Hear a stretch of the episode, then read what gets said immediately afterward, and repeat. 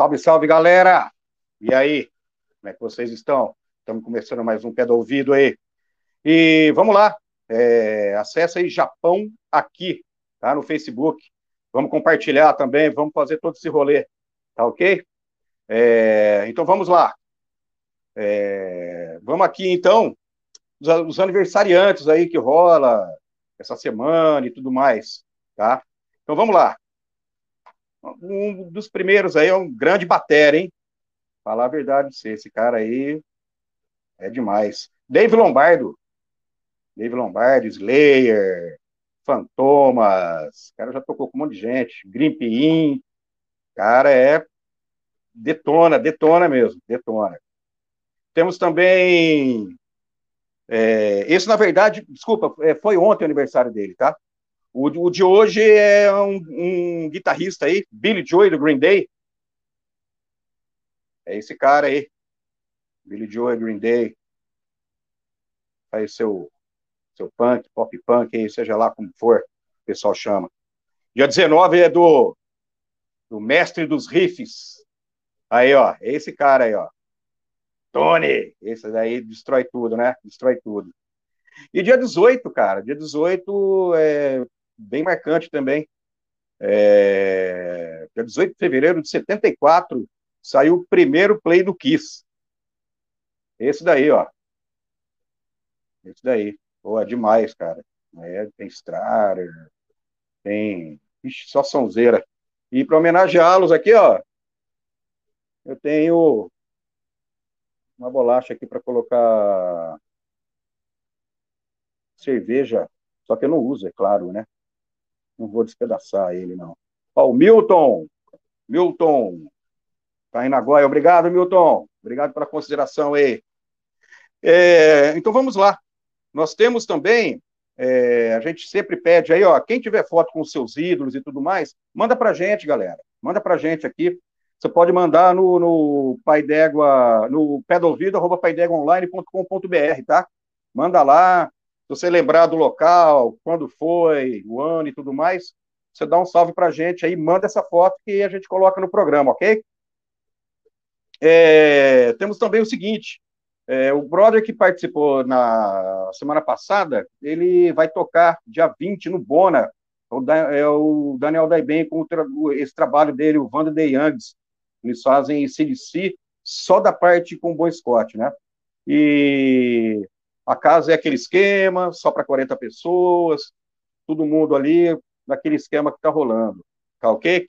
E dia 23, cara, um brother meu pediu aqui para dar um salve, ele, a banda dele, Costume Blue, vai lançar um videoclipe, é isso daí, ó, é, o meu brother ali é o, o batera que tá com a boininha sentado ali, grande vermelho, Cristiano, é isso aí. É isso aí, vamos lá então, galera. Tem um, um Uh, a foto de um brother do Germano, ele mandou aí, você vê com quem que eles estão aí, cara? É impressionante aí, ó. É, chama Call the Police.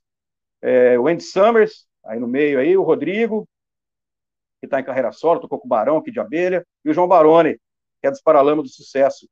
É, eles têm, isso aí foi em 2000, 2009, falou no, porra, não me lembro. E ele mandou a foto pra gente aí, os caras tocavam só polícia. Vamos lá, então. Hoje nós vamos conversar com um grande guitarrista. O cara foi, em 2012, entre os 70 melhores aqui do Brasil. Prazer em recebê-lo. Hugo Mariucci, seja bem-vindo. Obrigado aí, valeu pelo convite. Estamos aí para conversar um tempinho aí com todo mundo. Maravilha. Cara, é... vamos lá, não tem muita ordem, entendeu? A gente vai ali picotando todo o rolê. você começou, com, você começou com War Death, cara? Era, era uma banda do quê? Cara, era uma banda de thrash metal. É, a média de idade da banda acho que era 15 anos e a gente começou a tocar em, nos bares aqui em São Paulo, no Blackjack, que era um bar é, muito famoso aqui em São Paulo. E era engraçado porque a gente, o único que tinha carteira de motorista era o baixista, o Rona, que tinha o carro, e ele levava a banda inteira, né, para tocar nos lugares, e a gente precisava sempre de autorização, né, porque era dos menor. pais era todo mundo menor de idade. Então, é, tinha um festival no Blackjack lá, que tinham diversas bandas tocavam, a gente sempre tocava em primeiro lugar, é, por causa do horário e tal, para depois a gente né, poder ir embora e tranquilo e não ter problema para casa. Era uma banda de thrash metal. Eu, eu tocava e cantava nessa banda. E você, você, guitarra, você fez aula, você começou a pegar ali, tipo, guitarra, influência do seu irmão, que é o grande baixista, né, cara, o Luiz Mariucci, foi meio que influência dele? Como foi esse rolê? É, para começar a tocar, sem dúvida, né? Porque ele, pô, o dia que ele ganhou o baixo, assim, acho que eu descobri, assim, eu olhei e falei, nossa senhora, vi ele tocando e tal. Acho que daí eu descobri que era aquilo que eu queria para minha vida, sabe? É, deu um, um estalo, né? E eu até falei para ele, putz, acho que eu vou tocar baixo também. Daí ele que acabou falando para mim, não, cara, por que você não experimenta tocar guitarra tal? E aí eu falei, pô, é, pode ser legal tal. E aí eu ganhei a primeira guitarra, e, e, logo comecei a ter aula com o Marcelo Araújo, que era o cara que toca, era o guitarrista da banda do Luiz, o Firebox, na época, né?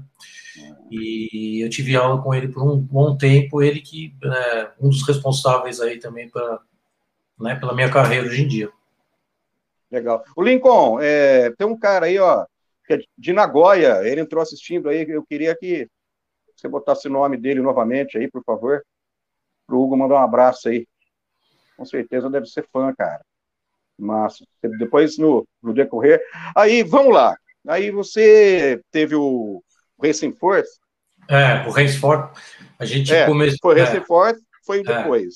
Foi depois, foi depois. Foi quando tá. eu, a gente parou com essa banda e eu tava ouvindo muito outras coisas também, assim, deu vontade de fazer um som diferente tal na época e acabou a gente, até o baterista que era do Ardef estava é, no Race Force comigo, que era o Fábio Elzas. E, e, a gente começou essa, essa nova banda aí, né? que era uma banda com influência de rock progressivo, era bem diferente, assim, era um estilo totalmente diferente do que era. Inclusive, o vocalista da primeira formação era o Daniel Matos, irmão do André Matos. Entendi. O... Então vamos lá. Xamã. Cara, os caras montaram, daí você meio que entrou na banda só para fazer arranjo, essas coisas, seu, seu irmão que deu um toque, fala, meu, vamos levar ele junto, como que é esse rolê?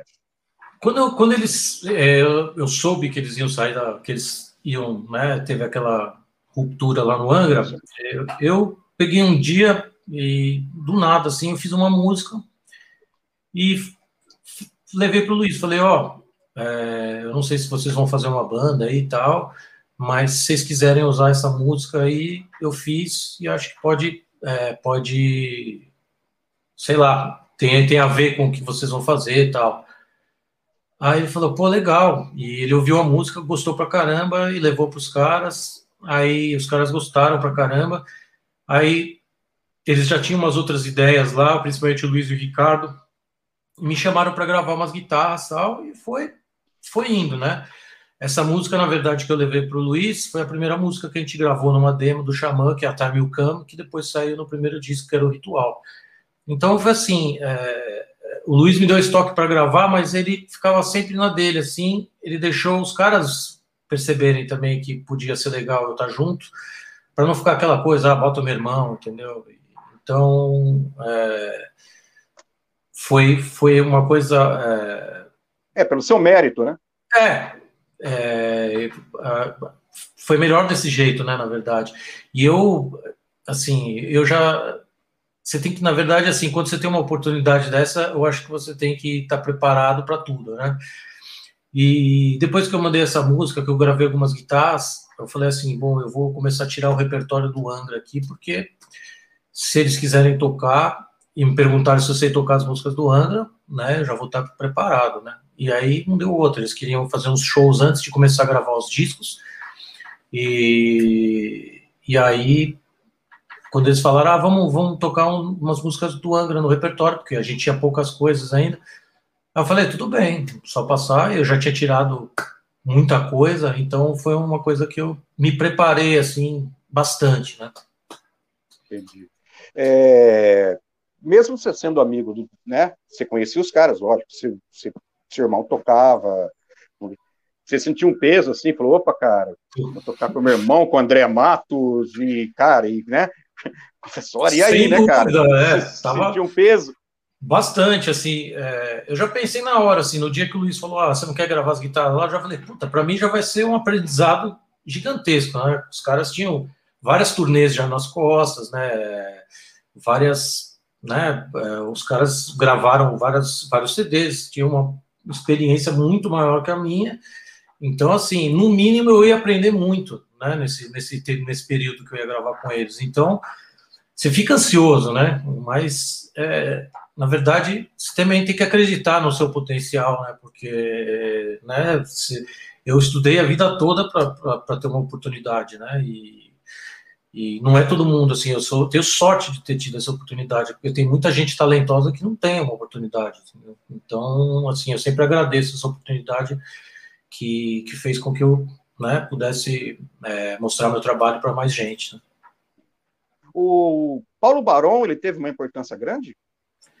Quando o, Paulo... o Xamã começou, cara?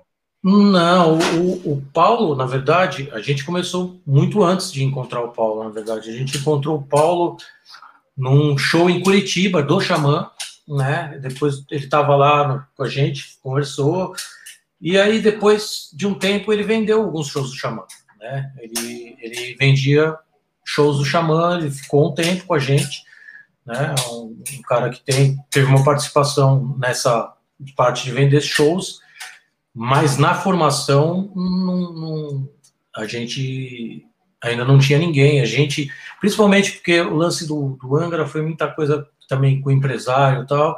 E aí no Xamã a filosofia era tentar, tipo, é, a gente tomar conta das coisas, dos negócios da banda, entendeu?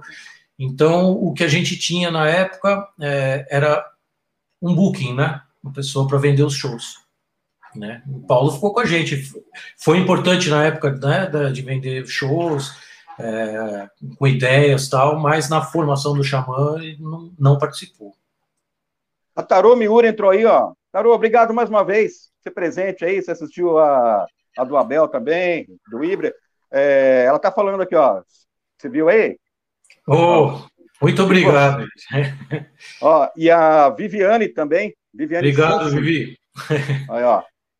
Que massa, que massa.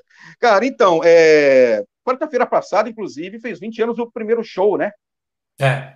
Mas foi o primeiro show. Porque tem umas coisas, falam, não, foi lá em Floripa, foi em Curitiba, foi em Camboriú, é, foi o primeiro show. Vocês contam esse, é, e vocês não contam isso daí, ou esse mesmo é o real? Não, o real foi, foi no Recife, é porque assim. Foi esse mesmo. Foi, porque assim, é, muita gente pode confundir, porque assim, antes de lançar o ritual, antes de gravar o ritual, a gente fez uma série de shows. A gente fez é, esse em Recife, que foi o primeiro. A gente fez um em Curitiba, uma semana depois. Fez um na França, num festival, é, em Paris. Depois fez é, São Paulo. Fez é, alguns shows no México, show no Chile e show na Argentina. E aí a gente parou para terminar de compor o disco e gravar o disco. E aí, depois do disco, o primeiro show da turnê do Ritual foi em Porto Alegre.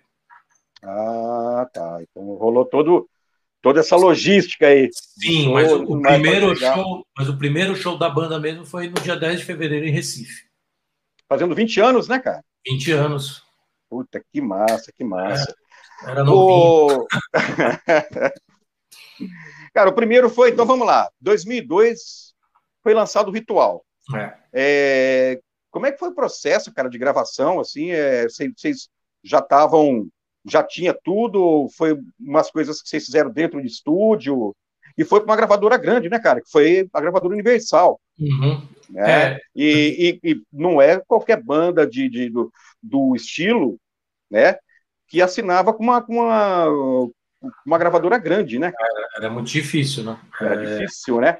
Como que foi o contato? Como que vocês chegaram ali, cara, até chegar ao Universal? Como foi o processo de gravação, inclusive? Então, é, a gente começou a compor. É, o Ricardo tinha um sítio, né, perto de São Paulo, não era em São Paulo, era, pegava uma estrada, eram uns quilômetros de São Paulo, e a gente se trancava lá e ficou meses, né, compondo, rearranjando, gravando demo, gravando ideias tal, até que na hora que a gente falou assim: nós já temos tudo, né, a maioria do material pronto.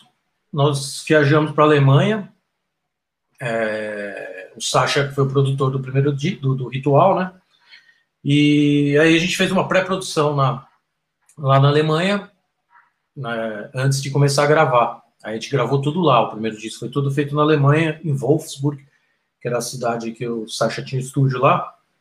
E basicamente a gente chegou com, com quase todas as músicas escritas, mas faltavam algumas coisas ainda, né? É, algumas coisas que ele tinha, ainda não tinha, tinha ideias, mas não tinha tocado. E no estúdio mesmo, a gente fez a Pride, que é a última música do disco. Né? É, eu tinha um riff, o riff inicial, e aí pô, a gente entrou na sala, comecei a tocar, o Ricardo fez uma levada, o André achou uma outra parte, e foi feito assim a Pride. E a Fairy Tale, que era uma música que tinha sido feita para o Fireworks do Angra, né? E, e, o produtor não gostou na época, acho. E aí que a gente rearranjou ela lá no estúdio também, e foi uma música que, né, no fim das contas, aí fez muito sucesso. Então, é, até ia falar a respeito disso, cara. Como vocês receberam, como vocês chegaram é, para. Vocês entraram numa novela, né, cara? É, então, foi uma surpresa. É, foi uma coisa, é, uma coisa levou outra, né? Quando a gente teve o contato com a Universal, né? Um, um amigo nosso falou: olha, vocês querem que eu mostre o CD de vocês? Pô, o CD de vocês está muito legal, cara. Vou, vou levar na Universal, que eu conheço um cara lá tal. Levou, os caras gostaram muito, entraram em contato com a gente. É, tipo, uma semana a gente já estava lá no Rio assinando o contrato, né? E aí, pela Universal, o, o diretor lá, artístico lá mostrou o nosso CD para o cara que estava criando a novela. E a hora que ele ouviu a Fairy Tale, ele falou: Cara, essa música é perfeita pro, pro, pro personagem e tal, principal. É, pô, a gente queria botar na novela. E foi uma coisa muito legal pra gente, né? Era uma outra barreira que uma banda de heavy metal jamais né, tinha cruzado, né? Então foi, foi muito importante pra gente. É isso que eu ia chegar, cara. Como vocês receberam isso daí? Um lance assim, pô, vocês comemoraram, falou, cara, galera mais true vai ficar meio que meio, né, porra, vai entrando, entrou em novela, né, que sempre existe, né, cara? Infelizmente existe isso. É. Né? Vocês receberam numa boa. É, você fica até. Sim, foi, é foi um choque pra gente receber uma notícia dessa, porque era uma coisa, né, tipo, meio, né, não dava muito para imaginar. Mas depois você, você vê a ideia, você fala, pô, qual o problema, né? Melhor tá tocando uma música nossa do que uma música que a gente não gosta. Então, né? Eu acho que eu acho que uma das coisas para o heavy metal também é, não ser só underground, que eu acho que é muito importante.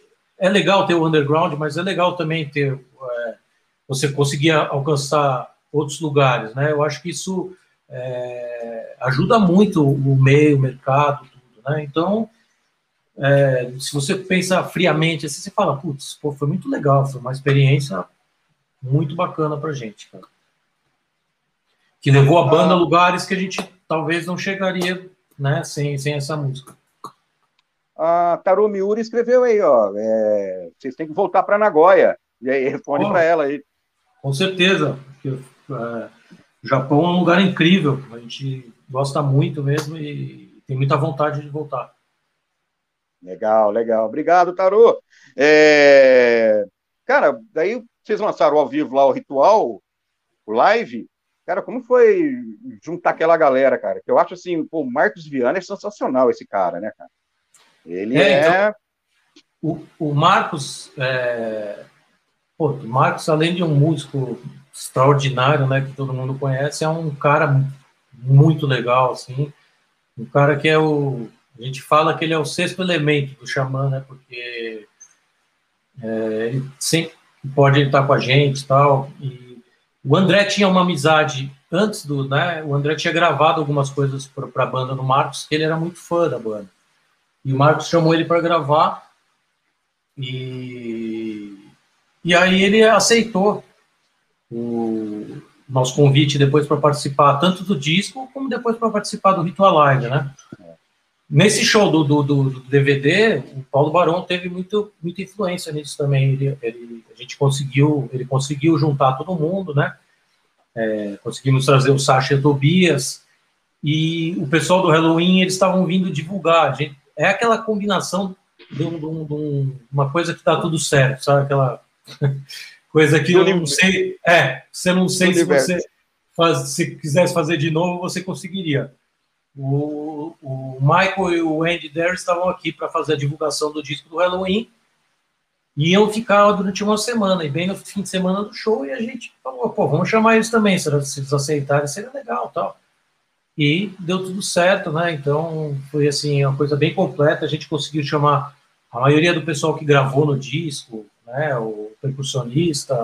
Então foi, foi pô, assim, foi um show que vai ficar, né? Ficou na memória de todo mundo aí, porque virou um DVD, né? E o investimento todo que a gente fez de produção, de tudo, eu acho que a gente não se arrepende porque, é, por mais que você até ganhe menos do que você poderia ganhar financeiramente, você tem um produto que até hoje é, é falado por todo mundo como um dos melhores DVDs de heavy metal que tem, entendeu? Então, para a gente isso é não, não existe coisa melhor do que isso, né, esse reconhecimento. A Bárbara Matos falou, ela, ela fala aí que combinou muito. E o Bruninho, você viu aí, Bruninho Felipe, falou que, olha lá, Marcos combinou muito com. É, ah, com, com certeza, ele é o cara que gosta, né? Quando, ainda, quando você tem essa. Ô, Bruninho, um grande abraço. Quando você tem ainda essa, essa coisa, né, de, de a gente dá muito bem, né, de, e aí musicalmente fica mais fácil ainda, né? Aí teve, cara, no em 2005, 2005, é, foi o mesmo tempo que você estava gravando Reason, você lançou o, o, o Racing Forth. É. Foi na mesma época. Foi tudo na mesma teve época. Uma ruptura, assim. Teve uma ruptura. Na... Um lance de gravadora. Certo? Teve ruptura é. com a Universal. É, Vocês verdade, foram para deck é, na verdade não era nenhuma ruptura, porque assim, o Xamã a gente licenciava os, né? Licencia os, os, os CDs. Então, a gente não tinha um contrato para todos os discos com a Universal. A gente fez o contrato para o Ritual, né? Então, a gente tinha escolha e, e, mesmo nessa época que a gente assinou com a DEC, né, na época do Reason, a Universal também já não estava fazendo muitos investimentos no, no, heavy metal, ela já estava saindo um pouco desse mercado. Aqui, ela, ela começou com a gente, fez algumas coisas de bandas de fora, tipo Nightwish, é, ela pegou algumas coisas assim, mas depois ela, ela começou a, a, a mudar um pouco, né? E a DEC fez uma proposta legal também para a gente na época, então, é, assim, não, né, foi, foi tudo numa boa, assim, a Universal continuou, tanto que depois na carreira solo do André, a gente voltou a trabalhar com a Universal, né? Então, foi uma coisa, né, é, foi uma coisa assim, tranquila, né? E foram, é, eu, essa época, eu fiz muita coisa, a gente fez muita coisa, porque assim, no mesmo tempo que a gente estava fazendo a pré-produção do Reason, a gente estava fazendo a turnê do Ritual ainda, do Ritual Live, não parava, e aí voltava para São Paulo, gravava com o Reis Forte, depois gravava com o Xamã, então foi um período de muito trabalho, assim, assim até cansativo, né? Porque foi muito, muita coisa ao mesmo tempo, né? Você, a, a, a Tarô Miura, ela fala duas coisas aí. Fala que o Reason é um dos melhores álbuns. É, ela já ouviu. E ela manda um outro negócio. Ela, ela escreveu aí. Quer ver? Ô, Lincoln, você, será que você acha aí? O Hugo é um dos melhores guitarras oh, que já vi tocar. Oh, obrigado. Lá, lá de Nagoya. Obrigado, valeu mesmo. Legal, que legal. É, o Reason é um álbum que eu gosto bastante mesmo. Você achou injustiçado? Não, é assim, eu já vi muita gente oh, desculpa, falando... Tarô. desculpa. Eu já, vi, eu já vi muita gente falando de injustiçado ou que foi não foi um álbum que vendeu bem, muito pelo contrário, o Reason foi muito bem recebido, assim. Lógico, teve gente que não gostou, como teve gente que não gostou do ritual também, né? Isso é normal, você não vai. É, da mesma forma que muita gente não gostou de um, gostou do outro, ou vice-versa. E eu já vi muita coisa assim, entre as besteiras faladas, né? Porque uma banda que vende, que vendia naquela época mais de 40 mil cópias no Brasil, não é um disco que, que vai mal, né? né? Eu lembro Sim. que no, logo no lançamento já foi, foi para perto disso daí, eu nem sei quanto que chegou depois, mas é, e a gente sabia também que, né, que ia ter gente que não ia gostar, e para a gente tudo bem, o importante era a gente fazer é, o que a gente tinha vontade. Né? É, o Xamã, a gente tem essa, sempre teve essa, esse pensamento, cara, era, era muito mais, era muito mais é, garantido a gente continuar fazendo um ritual 2, né? Mas não era o que a gente queria fazer na época, então a gente fez o que a gente estava com vontade, sem pensar se ia ser A ou B, nem nada, né? Então, Sim. Assim. Ô, Fernando, obrigado. É, me diz uma coisa, daí teve aquele lance da banda, tal, galera vazou, tá ok. E aí, ficaram vocês. Daí montou André Matos. Cara, como foi todo esse esse procedimento, cara? Que assim, pô, você tá com o André Matos, você já tava com ele ali no Xamã, você meio que cara, você e seu irmão, né? É, você meio com o braço direito dele, assim, né? Hum. É isso daí, cara. Eu sinto isso, pelo menos, de, de você ver as sacadas tal, né, cara? É, eu vi muito, é, eu fiquei muito tempo né, com o André, então eu fiquei desde o Xamã até o final, né? Até a volta do Xamã. Eu fiquei em todos, praticamente todos os momentos, que Xamã, depois é, carreira solo. Ele me convidou para o Viper para fazer a turnê junto com ele, né? E depois teve o, o, mais carreira solo e depois teve o, o a reunião do, do, do Xamã. É assim, é, foi uma época é, chata, né, para todos, né, o que aconteceu com a banda. A gente jamais ia chegar num, naquele ponto. E hoje, pensando assim, eu acho que talvez se a gente tivesse parado um pouco, descansado todo mundo, é, as coisas poderiam ter sido diferentes, né? Era um momento que a gente estava, como eu falei, a gente fez uma turnê que não acabava mais, né? Era muito, teve, tiveram muitos shows, e aí a gente emendou no outro disco e já emendou numa outra turnê. Então, é, às vezes é mais né? Você vai pensar, puta, mas vamos ficar sem show tal um tempo, mas é, eu acho que é, pode ser saudável, né? Porque é um relacionamento, né? Você convive ali tempo mais do que com sua família, né? Então é, é normal acontecer desavenças assim. Então eu penso hoje em dia que se a gente tivesse tido um descanso tal, talvez as coisas fossem diferentes, né? Galera, é, vamos compartilhar aí, entendeu? É, vocês puderem aí, compartilha aí. É, quem não conseguir assistir, depois entra lá no paidegoonline.com.br barra pé do ouvido, que é, tá imperdível. É, me diz uma coisa, vocês do, no, no ritual vocês rolaram aí uns 15 países mais ou menos aí, né? Vocês tocaram pra caramba, né? Tocaram bastante, cara. Nossa senhora. É, a gente fez muitos shows, assim, é, vários países, é, continentes. E, mas o engraçado, assim, engraçado não, mas é, foi impressionante a, a, aqui no Brasil a quantidade de shows que a gente tinha e a quantidade de público, assim, né? A gente começou a perceber, assim, e foi muito engraçado, né? Porque uh, os três primeiros shows da turnê a gente fez era Porto Alegre, Camboriú e Ponta Grossa. Cara, e não tinha saído, o disco tinha sido lançado já no Japão, mas aqui no Brasil ainda atrasou é, a prensagem e tudo, e aí o disco saiu no dia, do, no dia da na semana da, do, desses shows. Então muita gente não, não, conhecia ainda tal. Os três shows foram meio vazios, assim. Tipo, a gente olhou e falou, puta, cara, ferrou, né, cara? Como é que a gente vai fazer? A gente levando equipamento extra, show que já ia começar, aí, né? Bom, Aí na outra semana seguinte, que já tinha o disco lançado há duas semanas, a gente foi tocar, não lembro onde foi, aí já estava lotado o show. Aí começou. Aí foi, sim, em todos os lugares que a gente ia, era muita gente, assim, era uma coisa impressionante, assim, tinha lugares, assim, que você... Lembro uma vez que a gente foi para Rio Verde, que eu nunca vi, assim, um hotel com tanta gente esperando a banda, assim, então era uma coisa...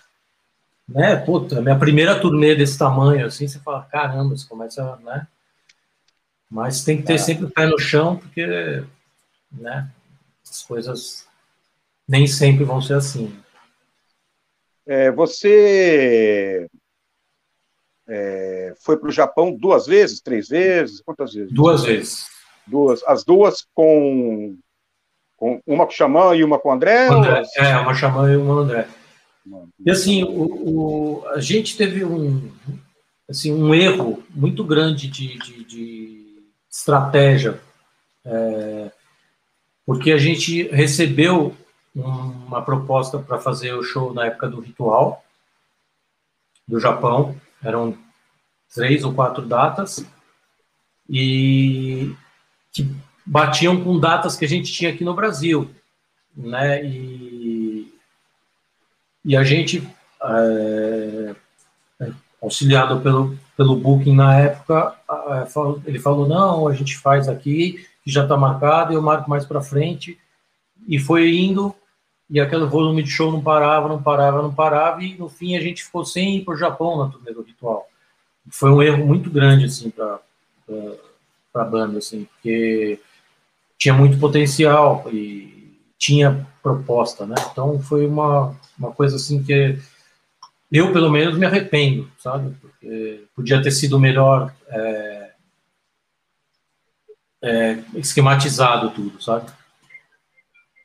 O, o Reason, ele vem com um A mais no Xamã, né? É isso? É. é. Mas isso rolou? Alguém, tipo, que é uma, é uma história... É uma história é que, assim, tinha uma banda fora que, tinha o mesmo nome, né? E que talvez a gente pudesse ter algum problema.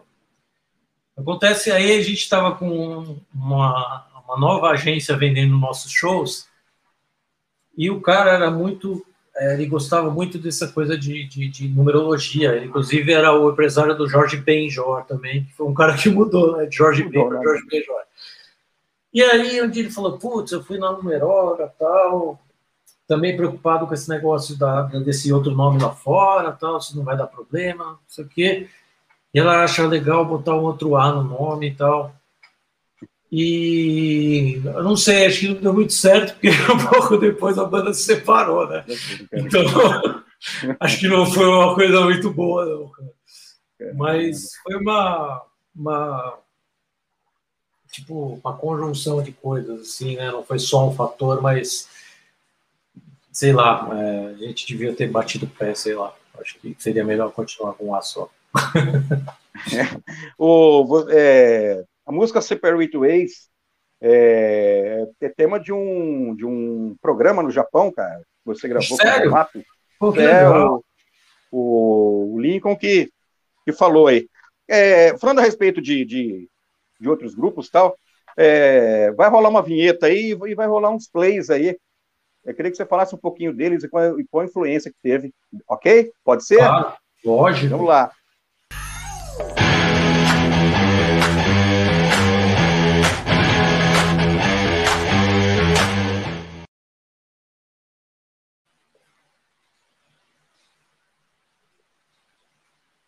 Ah, ah para mim é o, é o guitarrista que, que eu mais gosto assim no, no heavy metal, né? O, o Randy Rhodes é um cara que é, é, até engraçado, né? Porque eu acho que o Ozzy é um dos poucos casos em que o, o artista solo foi tão bem ou mais bem sucedido que a sua que a banda que ele saiu, né? Com Bruce Dixon não foi desse jeito, com, com outros também, né? Milhões não, não foram assim. E o Ozzy, é, ele conseguiu isso, né? E é um, um mérito muito Eu acho que o Randy Rhodes tem um mérito muito grande também nisso, porque é um cara que escrevia muito bem junto com ele, né? Então, eu acho que era um casamento perfeito. aí e pô, uma pena que ele deixou só dois trabalhos com o Ozzy aí, né? Mas esse disco eu ouvi muito, inclusive a música Sato foi uma das primeiras que eu aprendi a tocar na guitarra. Então, ah. tenho um carinho muito grande por esse disco. Oh! Eu lembro desse disco, é, o, o, meu companheiro do War o outro guitarrista, o Maurício, ele me levou esse vinil, a gente estudava no colégio de freira na época. Imagina a gente andando com esse vinil na mão no corredor, né, com, com esse vinil na mão. E, putz, eu, é eu ouvi demais, assim, é uma banda que eu gosto muito, assim, eu tenho todos os, os CDs do, do eu acho uma banda, uma das bandas que eu mais gosto nesse estilo, né, eu ouvi demais também esse vinil. Aí foi é, uma banda que eu ouvi muito na época do que eu comecei o Henceforth, né? Era uma banda que, que a gente se inspirava muito, Marillion. E esse CD principalmente, assim, era um CD que eu colocava e eu ficava tocando ele direto, assim, todas as músicas. Eu aprendi a tocar todas as músicas. O Steve Hotterly, que é o guitarrista, é um cara que me influenciou demais, assim, nos... nos... Oh. oh, oh. Ele mesmo, é uma, muito legal. E, inclusive, o André era um cara que gostava bastante, né? E uma das primeiras vezes que a gente, que eu estava tocando lá, quando eu entrei, no, quando a gente começou a fazer as coisas do Xamã, ele falou assim para mim: Você gosta, né, do guitarrista do Marílio? Porque o seu o vibrato é muito parecido com o dele. Ele gostava muito desse disco também. E, pô, falei: Pô, que bom, né, cara? Que honra, né? Porque é um cara que eu acho os solos dele fantásticos, assim, é um cara que eu e tive a honra de conhecer, eu fiz uma entrevista com ele, um cara muito legal, assim, pô, eu só passei a gostar mais ainda dele. Master of Puppets, esse, esse vinil eu ganhei também de amigo secreto na quinta série, e foi um CD que, é um vinil, na verdade, que também era aquele que eu ficava treinando, né, principalmente no começo, que era o thrash metal que eu, que eu tocava, e eu acho que é, muito do meu estilo de tocar os riffs assim é, vem do thrash metal, né? Foi um estilo que eu ouvi muito mais do que, por exemplo, eu ouvi muito mais Metallica, Exodus, Slayer do que eu ouvi Halloween, por exemplo, né? Não que eu não goste, não é isso, mas assim, a minha escola vai muito mais para esse lado do que para o lado mais é, melódico, mais é, virtuoso, né? Aí outros dos meus álbuns preferidos também. Esse álbum mudou muita coisa para mim, assim, no, no, conceito de escutar música, de, de né, é um... quando eu ouvi a primeira vez isso, eu falei, cara, né, tipo, tomei até um susto, assim, porque é, um, é muito diferente e é um é um CD com muito detalhe, assim, é, detalhe de produção, de gravação, de tudo, assim. É, inclusive teve um aniversário do André que eu dei de presente para ele também, com de tanto que eu gostava, eu falei, cara, escuta que você acha que você vai gostar. O, um brother meu, cara, dia 18 de 11 de 2009, é, é 2009, o Remove Silence tocou aqui em Bauru, cara. No, no Sesc. Sesc. Sesc Bauru. O Remove é uma banda muito legal, né? Eu não, tô mais, mas a banda continua somos grandes amigos, o Fábio Ribeiro, o Ale Souza, o Danilo, que entrou no meu lugar também, o Léo, baterista. É uma banda muito legal. É uma banda que mistura muita coisa, assim, influência de Nine Inch Nails, Radiohead, é, essa parte do, do de, de, mais alternativa, assim, e de música eletrônica. Então é um é uma banda que eu gravei dois discos e um EP com eles, né? E foi muito legal, pô. É, infelizmente teve um momento que eu tive que optar por algumas coisas, porque eu não tinha, não conseguia mais me dedicar 100% em tudo. E eu não gosto assim de, de, fazer algo que não seja 100%, que eu esteja 100% focado. Então, uhum. eu falei para eles, putz, para ser justo com vocês, eu acho que é melhor vocês procurarem uma outra pessoa para fazer e tal. E eles botaram um cara muito bom lá e continua com muita qualidade lá. É, antes da gente voltar o, o, a respeito para falar do, do, do, André, né? Uhum. Você lançou três discos. Você tem uns álbuns solos também, né? Tenho. Que também é, é os meus CDs solos eles têm uma é, um estilo mais voltado para o rock inglês, assim, né? É, influências de Smiths, de, de, de Radiohead, Oasis, Beatles, né? Eu misturo bastante coisa, que é um, um estilo de música que eu gosto bastante. E assim, é, quando como é um álbum solo meu, é, tipo, eu posso falar assim, puta, vou gravar depois isso, ou vou gravar agora, ou não tenho prazo, né? Eu lancei tudo independente por crowdfunding, né, dos, dos fãs, né, financiamento coletivo.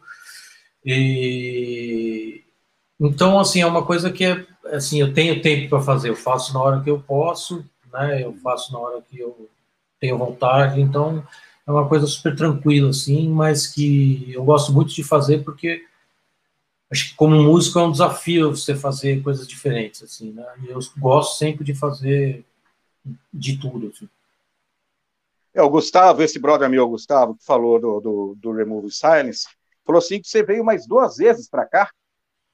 É, o Xamã e uma. Xamã e uma com o Viper, na turnê ah, do, da volta do Viper. Não é, lembro. Xamã, o Xamã, Xamã. o Xamã. É, do Xamã foi na turnê, eu não lembro se foi na turnê do Ritual do Reason, hum, mas a gente foi, tocou num clube lá que eu lembro. E o. Eu não lembro o nome da casa que a gente tocou, mas é uma casa que todo mundo to, tocou em Bauru. Com é, com, com Viper é o, o Jack Music Band. Jack, isso. É, isso aí. Jack. E aqui era Luso, que não existe mais. Associação não existe. Brasileiro. Não. não. Agora, cara, voltando ao Japão, velho. É... Como foi Lord Park, cara? Ah, cara, foi uma sensação, é, sensação incrível, né? De estar num festival junto com Heaven and Hell, com ó, todas as bandas que tem aí, né? Saxon, ah. né? bandas que a gente, Machine Head, bandas que a gente ouviu aí por né, anos e anos, tal. Pô, de repente você está no mesmo festival que, que eles, assim, é uma coisa muito legal. Ó, essa arena é incrível, né? Ah, é a Saitama Arena. É, público incrível, tudo incrível, assim. É, o Japão é muito. É, você, por exemplo, você chega lá, os roads são de lá. E você chega lá, seu equipamento está montado exatamente do jeito que você monta aqui no Brasil. Eles nunca montaram para você na vida, mas você chega lá, está tudo perfeito do jeito que você do, do jeito que você toca. É, então é incrível assim, é, o profissionalismo, né? E pô, o cuidado que eles têm com todas as bandas, olha, é, realmente foi uma sensação incrível fazer esses shows. A gente fez em Osaka também, né? Teve o Love Park em Tóquio, depois a gente fez um, um dia ou dois dias depois em Osaka também. O, o André Matos, você lembra quando foi? Porque você é 2007, 2009 e 2012, né? Foram os CDs, né? É. CDs, é. O Mentalize. Foi na é... turnê do Time to Be Free, esse aí, o Loud Park. Foi, acho que 2007. Ah, do, ah, do to Be Free. É. Tá. é. Me diz outra coisa. Aí, ó. É. Era essa a formação. Essa formação. Foi essa formação que gravou o segundo disco também, né? Na primeira, o Eloy não participou da gravação do disco, ele entrou logo depois da gravação. Certo. Mas ele que fez a turnê toda e aí isso no Mentalize e ele gravou também, ele participou. É a mesma formação do primeiro, com exceção do Eloy. Aqui no Brasil vocês chegaram a abrir, né, cara? Eu lembro que assisti vocês abrindo pro Iron. Xamã. Xamã abriu. Ah, Xamã. foi Xamã, né? Foi Xamã, foi Xamã. Foi no Paquembu, acho que foi em 2004, né?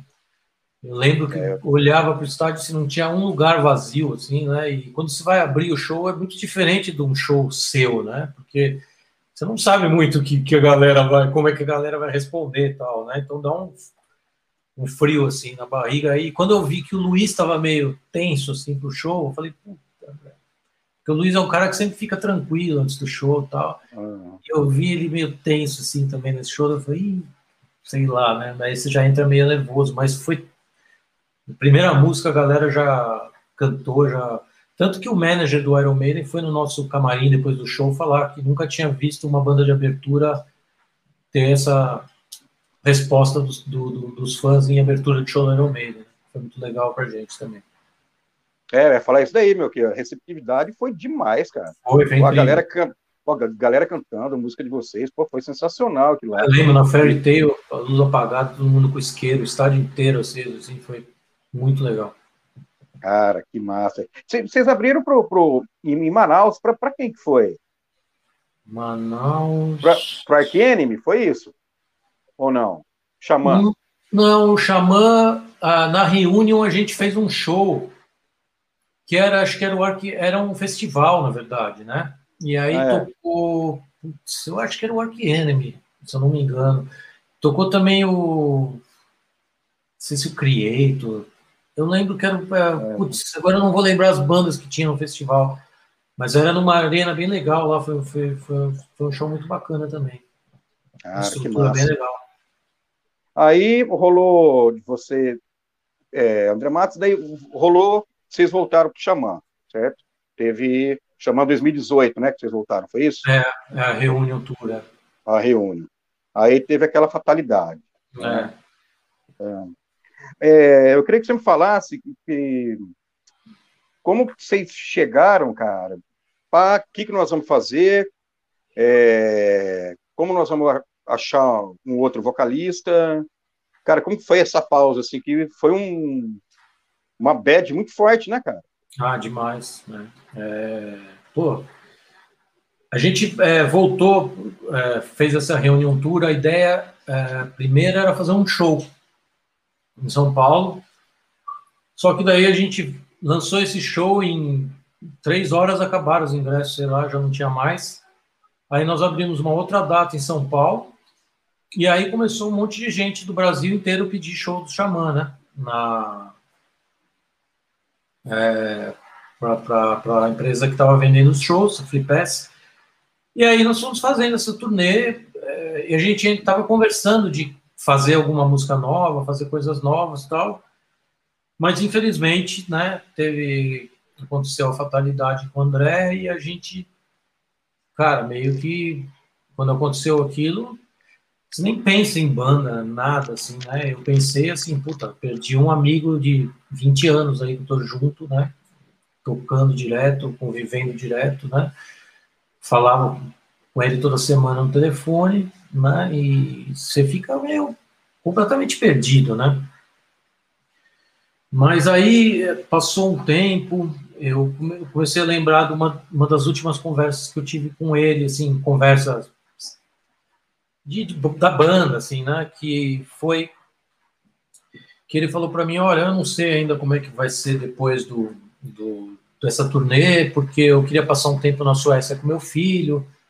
É, ele estava pensando em morar lá, uma época, e, e ele falou, mas mesmo que eu não tiver, é, eu passei o nome do xamã para você, porque eu quero, seria legal, se, mesmo se eu não tivesse, pode continuar, que eu vou achar legal pro caramba tal.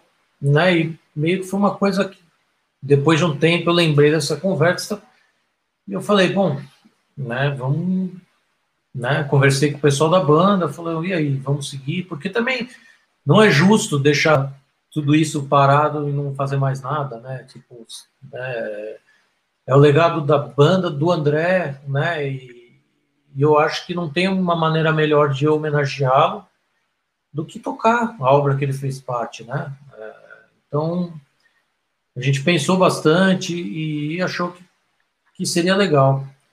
E aí o Luiz até sugeriu o Alírio, né? Ele já, o Luiz estava fazendo uns, uns, uns festivais, não, umas festas que tinham jams tal, e o Alírio uma vez cantou, ele falou, pô, o Alírio acho que pode ser uma boa tal.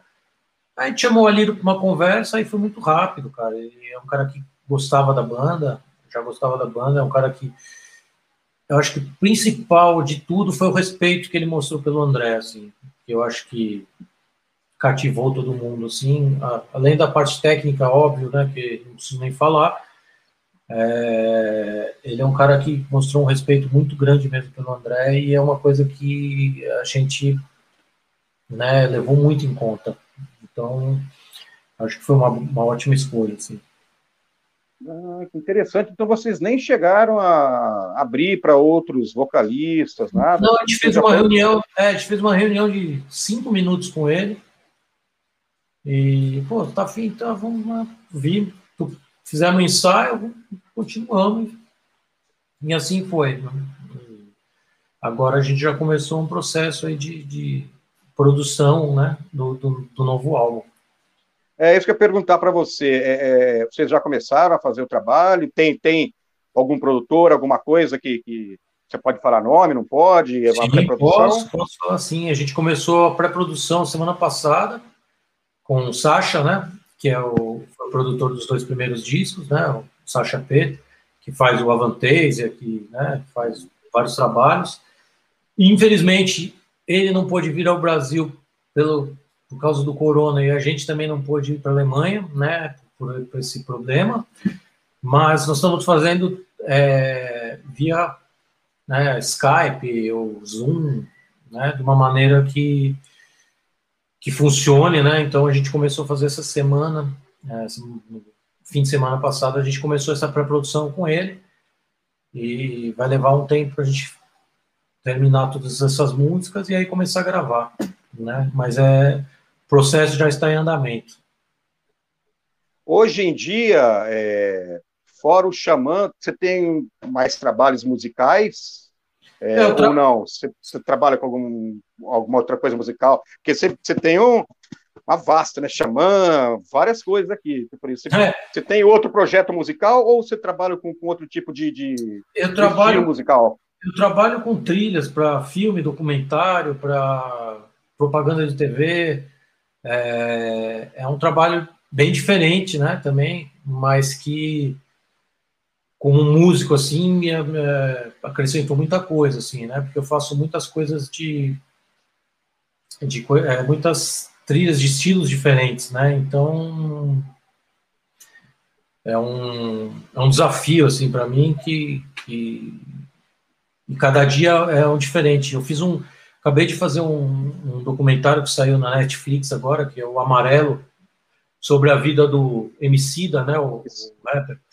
Eu tive a honra lá de participar da, da, trilha sonora também. Foi muito legal porque é um, um meio que eu sou, né, meio desconhecido, era desconhecido para mim, mas que assim eu me aprofundei bastante antes de, de fazer, né, parte dessa trilha para conhecer e entregar uma coisa que que seja do nível, né, da expectativa deles lá. Pô, que bacana, que bacana. Cara, então é isso. Acho que foi passado tudo aí, né? Não, não tem nenhuma foto do, do, do Loud Park? Já, já, já foi eles no palco? Passou já? Acho que teve uma, né? Da gente de costas ali. Teve, né? Passou, né? É isso daí, né? Cara, então é isso. Eu queria agradecer, cara. Olha lá, ó, essa foto é demais, hein, cara. Muito boa. sensacional. É, meu, eu queria agradecer, então. Cara, honrado aí por conversar contigo e, e, saber aí que vocês estão caminhando aí. Legal. É, vocês lançaram, né? Lançaram um single, né? Sim, Brand New Me. E, é, lançaram. E agora, tamo, e agora tamo, é, estamos trabalhando firme aí para lançar o disco completo aí para todo mundo. Isso, e, e, e tem é, Turnway com ele, né? Com ele é, também. Turnway ao vivo, é, a gente lançou. Que, é, que a, gente tem, é, a gente tem lançado algumas coisas ao vivo, alguns collabs que a gente fez aí no, no a gente fez a Reason também, fez a, uhum. Amor ao vivo, tem a Brand New Meal ao vivo também, então tem a gente está lançando algumas coisas, né, nessa durante essa pandemia também, até para o público também não ficar sem nada, né, porque Sim. já estamos sem show aí, então todo o material que acho que a banda lança, o público acaba pô, aproveitando bastante aí, né. Legal, legal. É, vamos esperar melhorar, né, cara? Vamos aí. A gente espera que melhore melhorar. rápido aí. É. Né? Pede todo cuidado para todo mundo, porque não é brincadeira, não. Perdi amigos já com isso daí, então a gente fica assustado, sim, né? E torcendo para que todo mundo tenha cuidado aí. Ah, maravilha. Hugo, queria agradecer aí, cara. Eu que agradeço, tá? eu que agradeço e... o convite. Tamo aí, quando lançar o disco, a gente faz de novo, a hora que vocês quiserem. Com certeza. Sucesso aí, longa vida ao Xamã, cara. Obrigado, vamos que vamos. Um abraço para o pessoal do Japão, do Brasil, de todos os lugares aí que que a gente não a gente. Que, a, que a gente não pode parar, né, cara? Não pode. Bora. Vamos lá. Isso aí. Meu irmão. Muito obrigado, meu irmão. Eu que agradeço. Grande abraço, viu? Valeu, Hugo. Valeu. Obrigado.